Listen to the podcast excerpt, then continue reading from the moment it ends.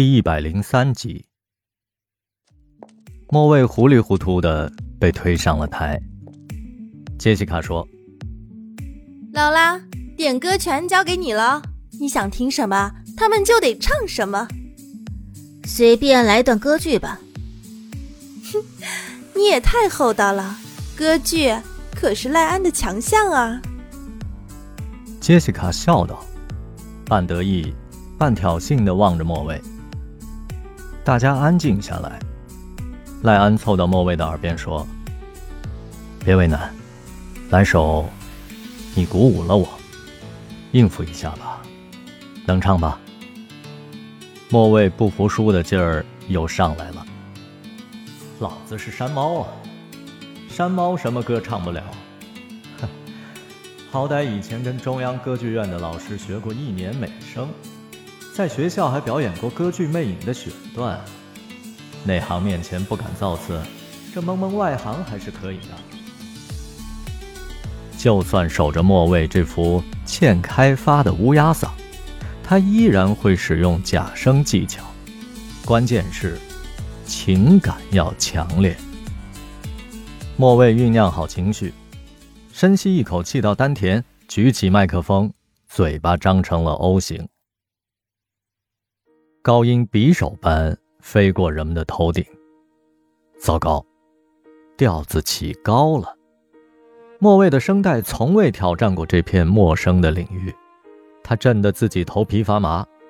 可舞台如战场，没有后退的余地。观众的掌声如同潮水，促使他调动全身的能量，把胸腔变成了一个巨大的音箱。赖安的激情瞬间被点燃了。他接过马修递来的一只烛台，缓缓走进末位，高声对唱。他模仿着音乐剧里的黑暗幽灵，引诱着美人走向地下迷宫。台下口哨声此起彼伏。也许，末位看起来太单薄。赖安在和声前握住了他的手，试图给他注入力量。被男人拉手，莫蔚简直想吐，但大家情绪那么高涨，他也不好挣脱。两人乘风破浪，共飙高音。他觉得自己像一只破茧而出的彩蝶，飞向高空，感受着前所未有的自由和舒畅。那天晚上，莫蔚喝了不少。只要有人夸他的歌喉，他举杯就干，膨胀的像个气球。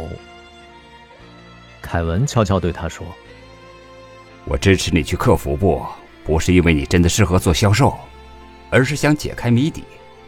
你是一个谜。”酒会散了，他和马修相互搀扶，跌跌撞撞的走到路边打车。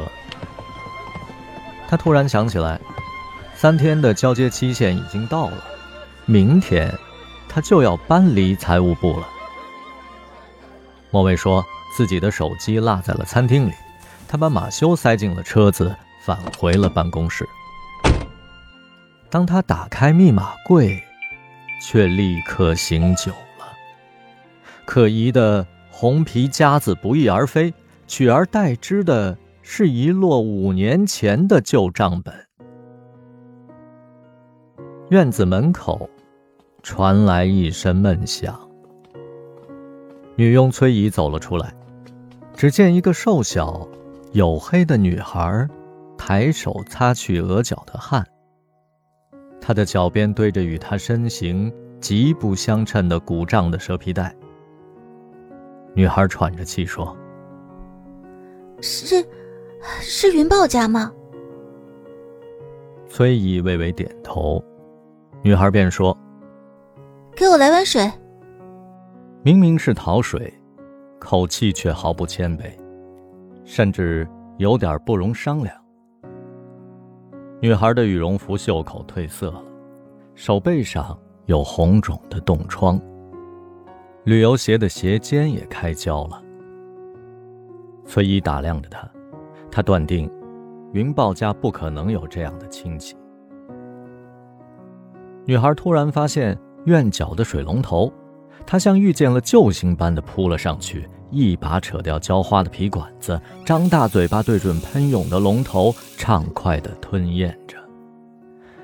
很快，她的前襟就湿了一大片。